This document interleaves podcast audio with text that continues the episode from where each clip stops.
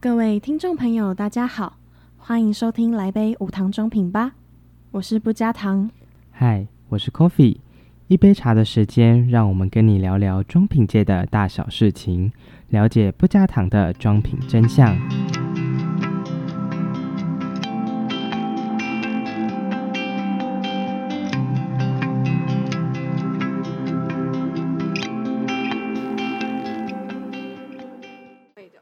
好，你先，我们就开始吗？可以。虽然不知道这是属于什么单元， 但我们就开始介绍。这样，好，大家好，我是我是我是抠不加糖，对，我是不加糖。我是小珍珠。嗯，然后今天我们想要带大家来介绍的主题是，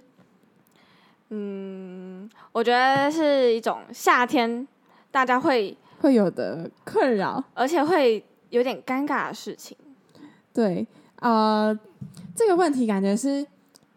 十个里面有六个人会有嘛，六七个人会有。对，好，其实我自己可能会有，但是就没有那么明显。哦是这样？ 吗？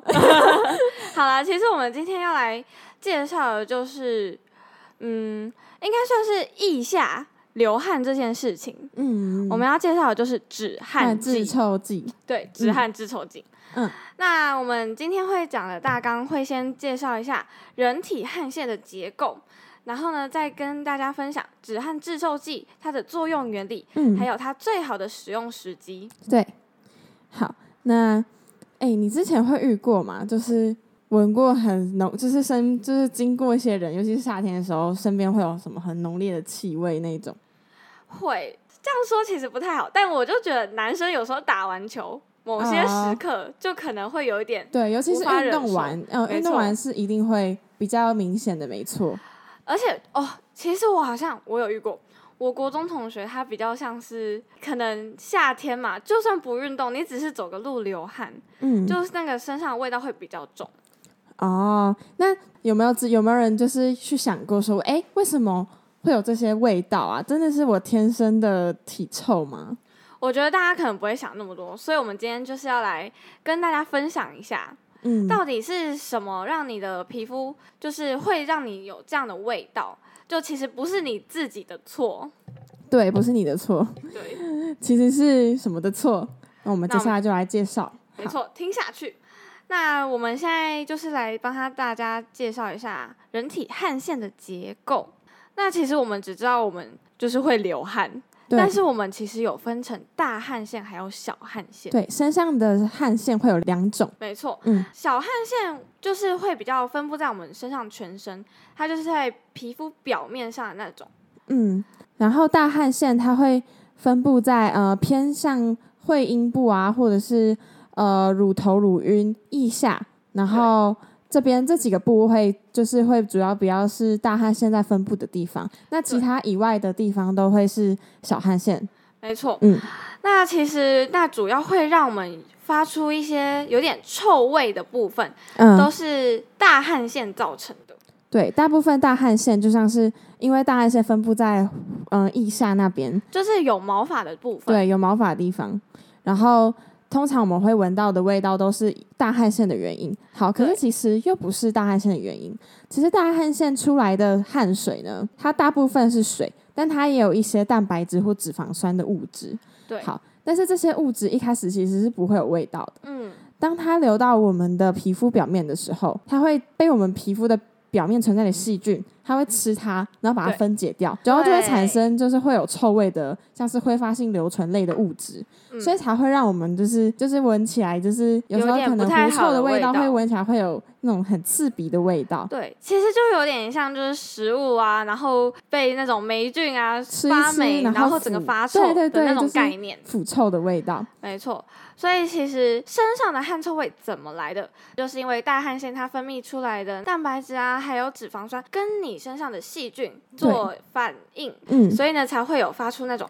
难受的臭味。对，所以你身上的汗臭不会是因为你流的汗对产生的味道，而是因为这些汗水里面有蛋白质还有脂肪酸，跟皮肤里面的细菌一起在搞鬼。没错，他们在搞怪。对，那我们就来看看说止汗治臭剂嗯，它到底是怎么作用，而且它到底是止汗还是治臭呢？，对，就是有些人会想要去消弭身上的这些臭味，对就会用的止汗制臭剂。嗯，没错，止汗治臭剂它其实有分止汗剂和治臭剂。其实从这个名词上就可以来看出来，它们两个其实是不一样的东西。对因，为止汗的话，感觉比较像是比较口头来讲，就是有点堵住，嗯，就止住汗水那种感觉。对，减少你汗液的分泌的那种对感觉。但治臭就是消除、消灭的那种感觉。嗯嗯，对，我们来讲一下，其实止汗剂呢，它就是要减少小汗腺分泌的汗液。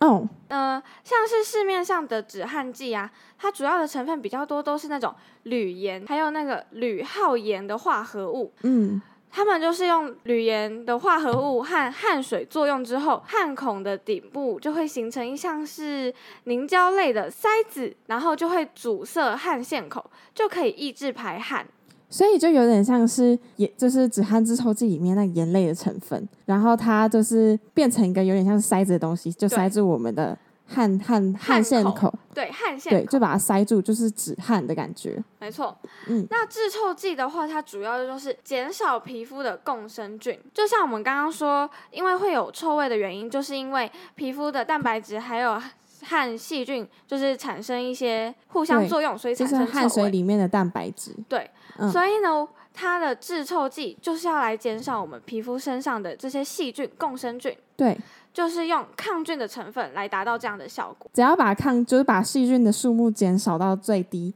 那这样细菌就比较有少量，比较少机会跟蛋白质还有脂肪酸一起高贵。没错，或是可以利用就是综合脂肪酸的原料这样。嗯，这样就可以减少那个臭味的产生。对，就是把它们两个综合掉，平衡掉，它之后就不会有那么多的细菌去吃它们，然后进而产生臭味。没错，那我们来提到一下，就是市面上止汗制臭剂它比较有特色的原料。前面我们刚刚说了，止汗剂它主要的成分就是用铝盐嘛。对那这边要介绍的一个成分是氯化听铝，呃，完整的英文名字我们也会打在介绍文章里面也有，大家可以看看。就是买止汗制臭剂的时候，你就可以认识了一个成分。那现在有很多止汗制臭剂的呃产品啊，会因应大家的需求，所以呢，它又有止汗，又有香味、亮白等功能。所以你一定要知道你自己想要的是什么，像是比如说我想要打球，然后可能之后要约会，嗯、那我可能就是希望我可以喷一下止汗，但又有带一点香味的。对可以适时的用一些不同有不同功效的嗯止汗制臭剂去达到你想要的成效。没错，那我们现在就来分享一下，在什么时机下使用止汗制臭剂，还要怎么使用是比较好。好，最佳使用止汗制臭剂的时间就是睡前或是在肌肤干燥的时候使用。诶，这道我倒是第一次听到、诶，其实我在查之前，查资料之前也是，我不知道原来睡前使用是最好的使用时机，因为睡前的话，我们汗液的分泌会比较少，就可以使止汗制臭剂的那个成分卡在我们的汗管里，嗯，就汗管上。这样流汗的时候呢，止汗剂就可以有效的在汗管汗孔上作用。哦，所以就是趁睡前的时候，就是我们分泌的汗液比较少的时候，对然后比较不会让它就是流掉流掉。对，嗯然后就是去让它做像刚刚说堵住的那个作对，用，就是一个塞子。对，像筛子一样。但是，嗯，比较不建议就是在你刮完腋毛的时候做使用，因为其实你刮腋毛的时候就会有伤口，对，然后用这种呃喷雾啊、止汗制臭剂啊，其实算是一种刺激。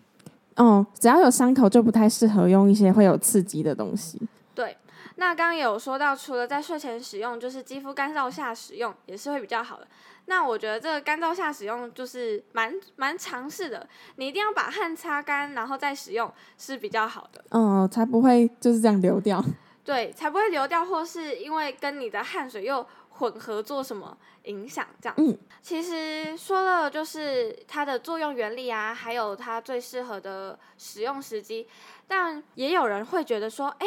止汗制臭剂用久了是不是会致癌啊，或是让毛孔堵住？